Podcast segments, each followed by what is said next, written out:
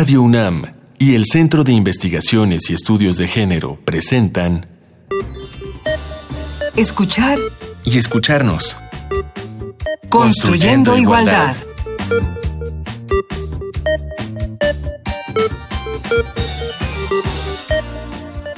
¿Cómo están? Bienvenidas y bienvenidos a una emisión más de Escuchar y Escucharnos. Continuamos construyendo igualdad. Hoy tenemos un tema que a mí particularmente me interesa muchísimo. Identidades femeninas en las redes, porque es algo de todos los días, porque nos ha tocado vivir en unos tiempos distintos a algunas mujeres que tenemos cierta edad y las jóvenes entran también a un mundo muy diferente al de las mujeres que venimos antes, en donde nos relacionamos, nos expresamos de muchísimas maneras por esta vía, que antes parecía ser más frente a frente, pero ahora las redes nos dan posibilidades y nos dan riesgos también. Entonces ya hablaremos con nuestras expertas al respecto. Hoy nos acompañan en este programa Ana Paulina Gutiérrez, ella es antropóloga por la Universidad Autónoma de Querétaro y doctora en Ciencia Social con especialidad en Sociología por el Colegio de México, profesora investigadora en la Facultad de Estudios Superiores de Cuautla de la Universidad Autónoma del Estado, eh, del Estado de Morelos y coordinadora de la maestría en Ciencias Sociales de dicha facultad. Sus líneas de investigación son género, cultura, identidades, salud, sexualidades, nuevas tecnologías y redes sociales en Internet con un enfoque etnográfico. Bienvenida, Ana Paulina. Muchísimas gracias por la invitación. Gracias a ti por acompañarnos. Y también está con nosotros la doctora Letia Fernández de la Reguera. Ella es investigadora del Centro de Investigaciones y Estudios de Género de la UNAM, licenciada en Relaciones Internacionales por el TEC de Monterrey. Estudió una maestría en estudios europeos en Ámsterdam, Holanda. Doctora en Estudios Humanísticos, Convención Honorífica de Excelencia por el TEC de Monterrey. Sus líneas de investigación son género y migración y autonomía de las mujeres.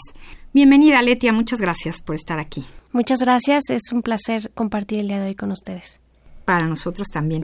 ¿Y qué les parece para ya entrar de lleno en el tema? Vamos a escuchar la introducción que nos preparó nuestra producción.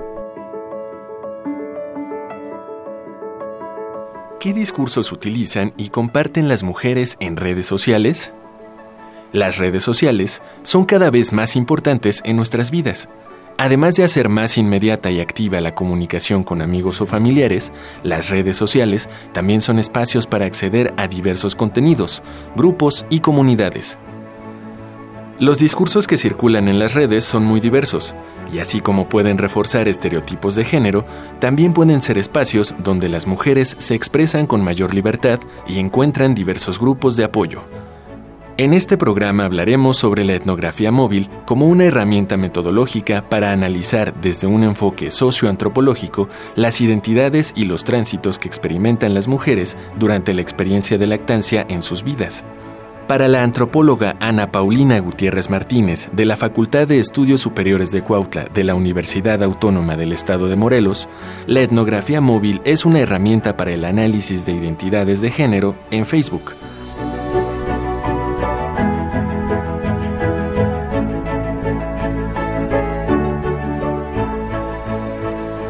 Mujeres y redes sociales. Comencemos por preguntar ¿Qué consumimos las mujeres en las redes sociales? Bueno, pues eh, yo pienso que más que hacernos esta pregunta de qué consumimos las mujeres en redes sociales, tendríamos que estar pensando cómo utilizamos las redes sociales, ¿no? O sea, es decir, más allá del consumo, cómo interactuamos entre nosotras o con otras personas en las redes sociales y qué, de qué manera nos apropiamos estos, estas herramientas de comunicación que se vuelven también espacios, ¿no? O sociabilidades, es decir, eh, espacios urbanos donde seguimos interactuando como si estuviéramos fuera del Internet, con fotografías, con comentarios a las fotografías, con historias, con nuestras propias historias que vamos contando día a día ¿no? Pensaría que es más bien por este lado que tendríamos que estar viendo, ¿no? Lo que hacemos las mujeres en las redes sociales. ¿Y qué hacemos? Pues me parece que hay una gama muy amplia de, de formas en las que interactuamos en redes. También depende mucho de la edad. Somos diferentes generaciones que estamos haciendo uso de las redes. En este caso, hablar de mujeres, pues si estamos pensando en mujeres muy jóvenes o en mujeres eh, que están en una edad en la que se hace la coyuntura del tema de hoy que es lactancia, pues hablamos de diferentes formas de relacionarnos, de representarnos a nosotras mismas y en algunas ocasiones estas formas pueden ser de reconocimiento y como una oportunidad, como una posibilidad de ser desde otro lugar, tal vez con mayor libertad, porque existe el anonimato también o la rapidez con la que fluye la información. Y en otros casos también pueden ser situaciones que exponen a las mujeres a ciertos riesgos. Eh, lo que sí creo que es importante señalar lo que te da la red, que es esa cercanía, eh, esa inmediatez con entornos y diferentes formas y discursos a los que si de, otra manera no tendrías acceso. ¿Y cómo las redes inciden en las temáticas de género? ¿Qué sucede con la identidad de género en las redes? Pues es muy interesante porque nosotros podemos observar hacer investigación ¿no? sobre género utilizando también las redes sociales porque como decíamos ya eh, hacemos muchas cosas en las redes sociales no y nos mostramos de muchas maneras no entonces la el ser mujer no o el ser mujer eh, joven o el ser mujer joven de determinada clase social con cierta profesión o cierto oficio nos va dando diferentes escenarios y diferente eh, diferente información y diferentes formas de interactuar con otras personas, ¿no? Entonces, nosotras podemos hacer análisis sobre la identidad de género a través de las redes sociales, observando, por ejemplo, de qué manera las mujeres construimos las fotografías ¿no? que, ponemos en nuestro perfil o en nuestra portada, eh, de qué manera recibimos los comentarios que se hacen a esas fotografías, ¿no? qué otro tipo de información estamos compartiendo, qué nos preocupa, ¿no? por ejemplo, como mujeres, ¿no? y cómo estamos también eh, construyendo grupos, porque son muchos elementos los que entran simplemente en Facebook, ¿no? O sea, porque redes sociales, pues hablamos de muchísimas redes sociales, Twitter, Facebook, estas redes sociales eh, para el ligue, ¿no? Como Tinder, eh, en fin, hay una gran diversidad de redes sociales, pero centrándonos un poquito más en Facebook, que quizás es el que conocemos más, eh, bueno, vemos que hay fotografías, que hay chats privados, que hay posibilidades de hacer grupos, ¿no? Y entonces las mujeres van apropiándose de estas herramientas para ir también generando Em, acciones colectivas, pero también acciones individuales que nos permiten ver qué significa ser y cómo se está viviendo el ser mujer en las sociedades contemporáneas. ¿Sienten ustedes que, que nos expresamos libremente, que somos auténticas en las redes por este anonimato? Mm, yo creo que hay una gran diversidad de formas de expresarse. Si bien en ciertos contextos sí podrían ser oportunidades de mayor libertad, y más que libertad, yo quisiera hablar de lo que significa, por ejemplo, tener tanto número de likes en determinado tiempo. O sea, este sentir del reconocimiento del otro. Casos de chicas que tal vez están en eh, en colonias muy aisladas que hay, es difícil transportarse y tener acceso a ciertos círculos y a través de una fotografía que postean eh, o, algún tipo de información, tienen ya acceso a un mundo donde puede ser un reconocimiento positivo o un reconocimiento hacia lo negativo. Entonces, sí creo que hay mayor libertad de expresar, pero también hay muchos controles. Nunca sabes la reacción que va a haber de, de lo que sueltas ahí en Facebook, ¿no? Y solamente quería añadir algo de lo que dijo Ana Paulina. Yo también pensaría en las oportunidades de negocio que encuentran las mujeres a partir de Facebook. Ya hablamos de redes de apoyo, de la parte de inclusive tener, eh, establecer nuevas relaciones afectivas, etcétera, pero que hay también de la oportunidad de hacer red y ahora está todo lo, la tendencia de negocios eh, vía electrónica, ¿no? Y a través de tu página de Facebook. Bueno, pues tenemos en este programa una selección musical cada semana que tiene que ver con el tema. Y la de hoy es particularmente especial, ya la escucharán. El grupo se llama Huichol Musical. Es un grupo de huicholes que combinan la música huichol con la música mestiza. Es una propuesta musical con sonidos llenos de texturas, colores y ritmos de música, como ellos mismos se definen. Y hoy vamos a escuchar el punto com, que viene muy al caso con nuestra charla.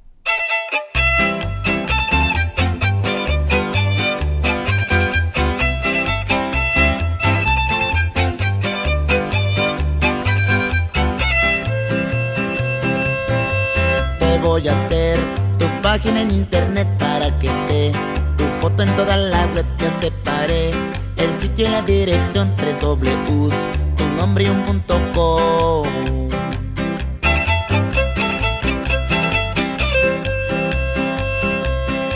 Válgame Dios con tanta modernidad en el amor me tengo que actualizar, te hice un MySpace. También te hice Fotolog, hasta aprendí a manejar Photoshop.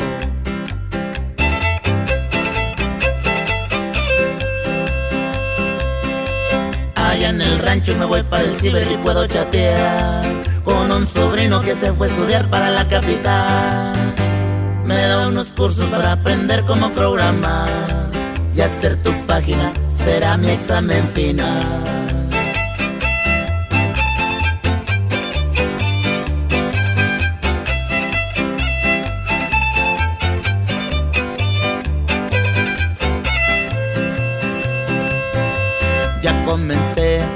Para poder comprar la compu que no más le haga falta hablarte de un hi-fi y puse un video en YouTube ya te saqué tu cuenta en el Facebook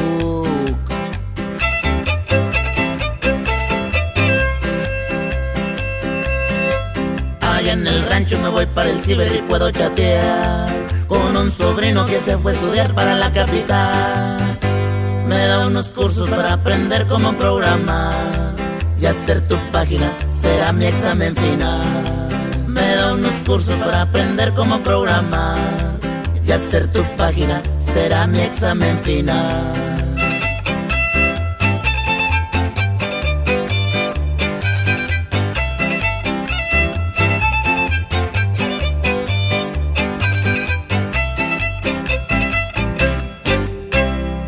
Válgame Dios con tanta modernidad, dijeron Huichol musical en su canción. Y pues sí, válgame Dios. Pero estos riesgos que mencionaba Aletia, en este caso queremos ver la parte positiva, ¿no? la parte que, que puede construir para las mujeres.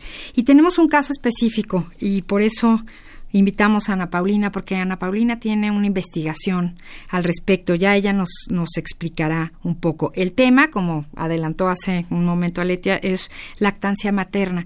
Entonces, Paulina, ¿podrías explicarnos cómo utilizaste tú o cómo utilizas las redes para la investigación y este caso específico, cómo lo hiciste?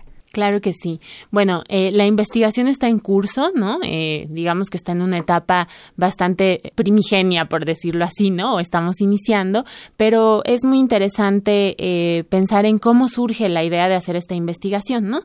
yo no sé si ustedes se acuerdan que hace, que serán tres años, más o menos, si no me equivoco, tres, cuatro años, salió en el Distrito Federal una campaña que pretendía promover la lactancia materna en donde se utilizaban imágenes de actrices famosas, ¿no? Como súper guapas y con unos cuerpazos increíbles, ¿no? Una controvertida campaña. Controvertida campaña, exactamente. Y se ponía eh, justamente cubriendo los pechos de las mujeres una banda, un lazo que decía, no le des la espalda, dale pecho. ¿No? Y en cuanto esta campaña salió, brincó muchísima gente, brincaron muchísimas mujeres, ¿no? Mujeres muy diversas, ¿no? Brincaron mujeres feministas, ¿no? Que lo que cuestionaban o cuestionábamos era justamente el eslogan que se estaba manejando en esta cinta, que era no le des la espalda, dale pecho, porque detrás de esto, bueno, lo que hay es una culpa tremenda, ¿no? O sea, es decir, si no le das eh, pecho por lo que sea, porque no puedes, no quieres, tacatá, tacatá, eh, le estás dando la espalda a tu Y sin considerar todas estas posibles causas, ¿no? Exactamente, ¿no? Y por otro lado también había muchas mujeres que brincaban porque decían, bueno, a ver, yo no me siento identificada con esa imagen, me parece ofensiva, ¿no? Me parece ofensiva que salga una actriz guapísima con los pechos perfectos como Camila Sodi, me acuerdo que salía, ¿no? Eh, cuando pues yo en esta etapa de mi vida me siento muy incómoda, muy molesta, tengo muchas dudas, ¿no? Y bueno, eh, a raíz de esta campaña yo puse en mi, en mi Facebook personal un comentario, ¿no? O sea, como que reflexioné, puse una reflexión al, al respecto, ¿no? Y tuve una cantidad de reacciones muy diversas, pero también muy agresivas, ¿no? Eh, yo eh, había estado trabajando eh, con identidades, con el tema de identidades trans, identidades de personas trans, y siempre es un tema que causa mucha polémica y controversia también, pero jamás sentí que la gente reaccionara tan fuerte como cuando empecé a hablar de la lactancia. Entonces las reacciones eran muy diversas, pero siempre iban como en el sentido o en el fondo lo que se juzgaba era las decisiones, la toma de decisiones de las mujeres sobre sus cuerpos. Si hace bien en dar leche o no, si no da también está mal, si se tapa con una mantita está mal, si no se tapa también está mal, eh, si se va al baño, en fin, ¿no? No había un punto de acuerdo. No había un punto de acuerdo, ¿no? Entonces, a mí me pareció, a partir de ahí, que era un tema, un tema digno de investigarse y que detrás de esto, pues justamente estaba esa necesidad que tenemos todas las personas de identificarnos en relación con el género, porque pues así funcionamos en sociedad, ¿no? O sea, hay categorías eh, que, que nos dicen dónde situarnos, cómo actuar, cómo movernos, ¿no? Entonces, la lactancia me parece que es un campo en el que podemos estudiar qué significa ser mujer en el mundo contemporáneo en determinado contexto, ¿no? Muy particular, ¿no?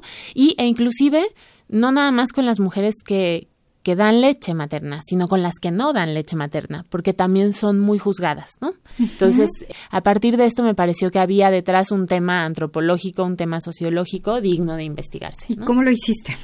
Entonces, bueno, te digo que la investigación está en curso, ¿no? Pero la idea es hacer como una combinación, no solo trabajar en redes sociales, sino trabajar también con las narrativas autobiográficas de las mujeres, ¿no? O sea, es decir, ellas cómo van construyendo este proceso en su vida cotidiana y de qué manera utilizan las redes para hacer grupos, para compartir opiniones respecto a sus propias experiencias, ¿no? Y también, pues, fotografías.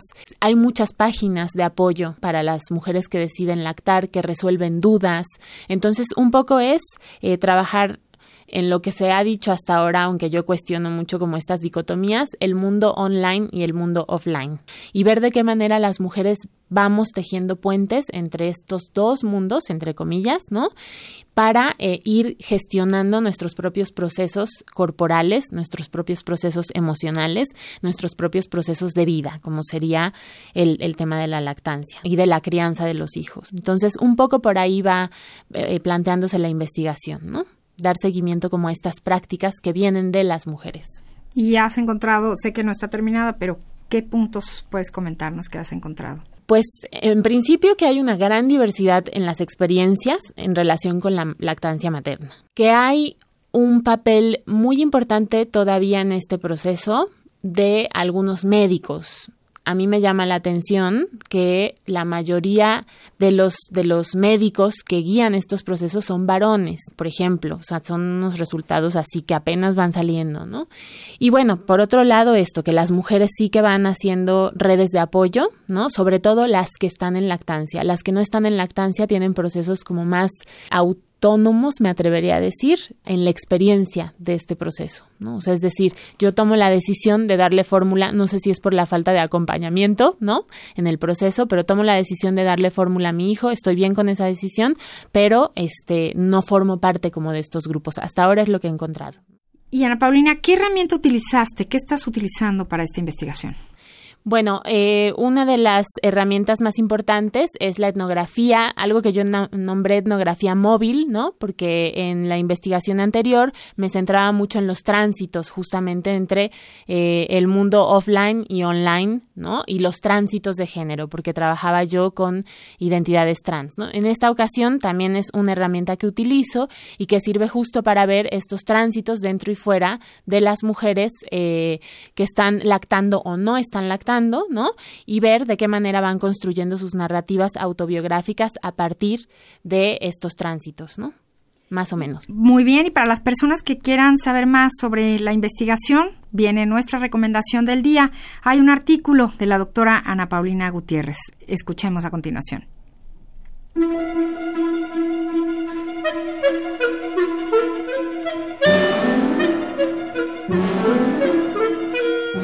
El conocido dicho popular para preservar la integridad física y mostrar la civilidad urbana a la que se aspira en las clases medias está incompleto, o al menos desactualizado.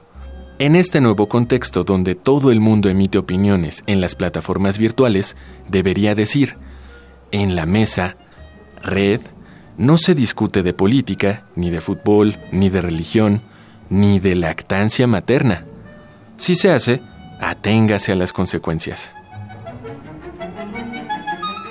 Es así como empieza el artículo de símbolos y agresiones cibernéticas, algunas notas sobre la lactancia. donde podemos conocer más sobre la exposición de la doctora Ana Paulina Gutiérrez y que puedes consultar en archivo.estepaís.com, diagonal site, diagonal 2014, diagonal de símbolos y agresiones cibernéticas, algunas notas sobre la lactancia.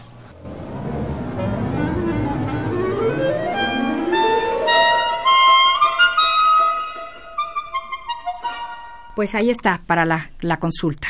Está en línea, se puede encontrar el artículo de Ana Paulina. Y Aletia, ¿cómo, cómo corresponde esta situación en redes sociales con la realidad?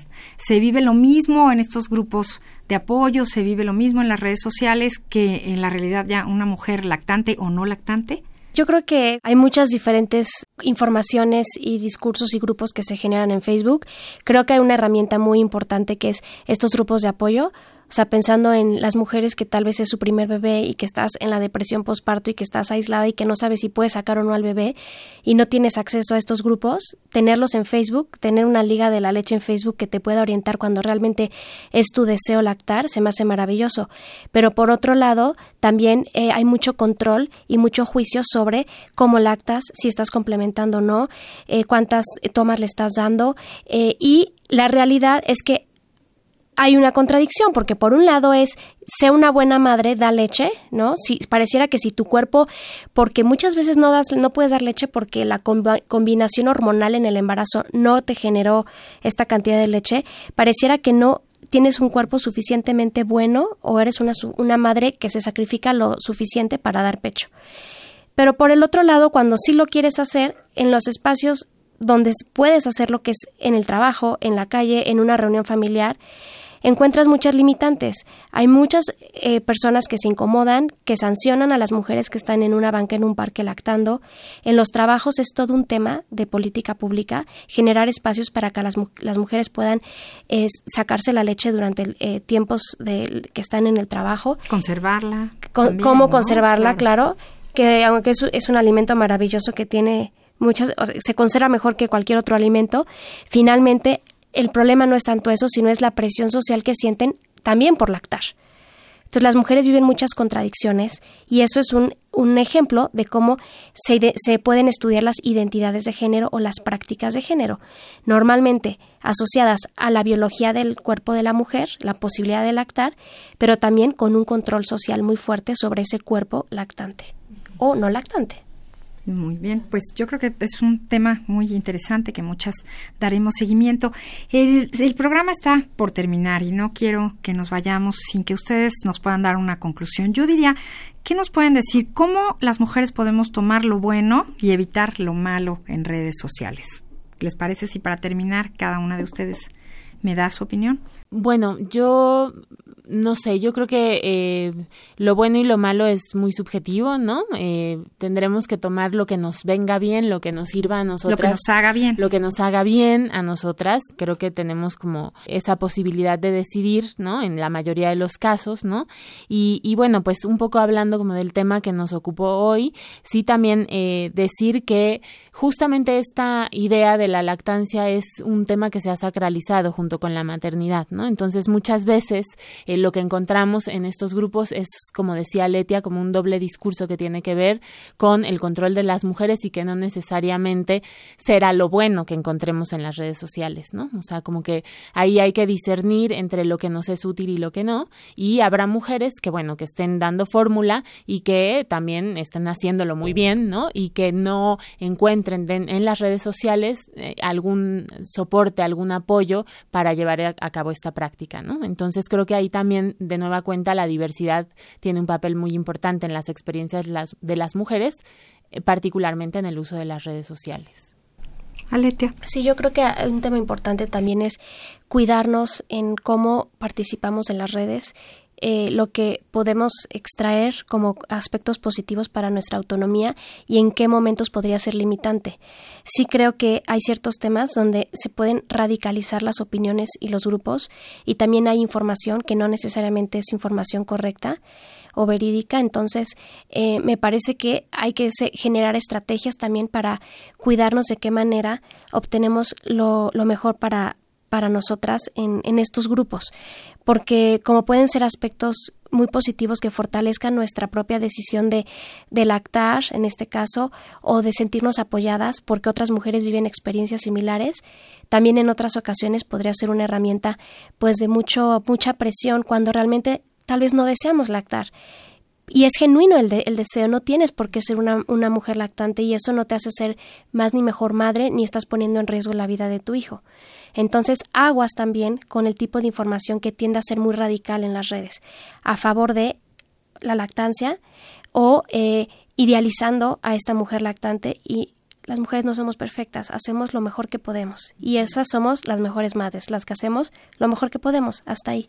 Claro, y además cada cuerpo y cada historia es diferente y es lo que habría que, que tener en consideración cada una de las mujeres y el resto de, de la gente, ¿no? Sea en redes sociales o sea en la vida diaria.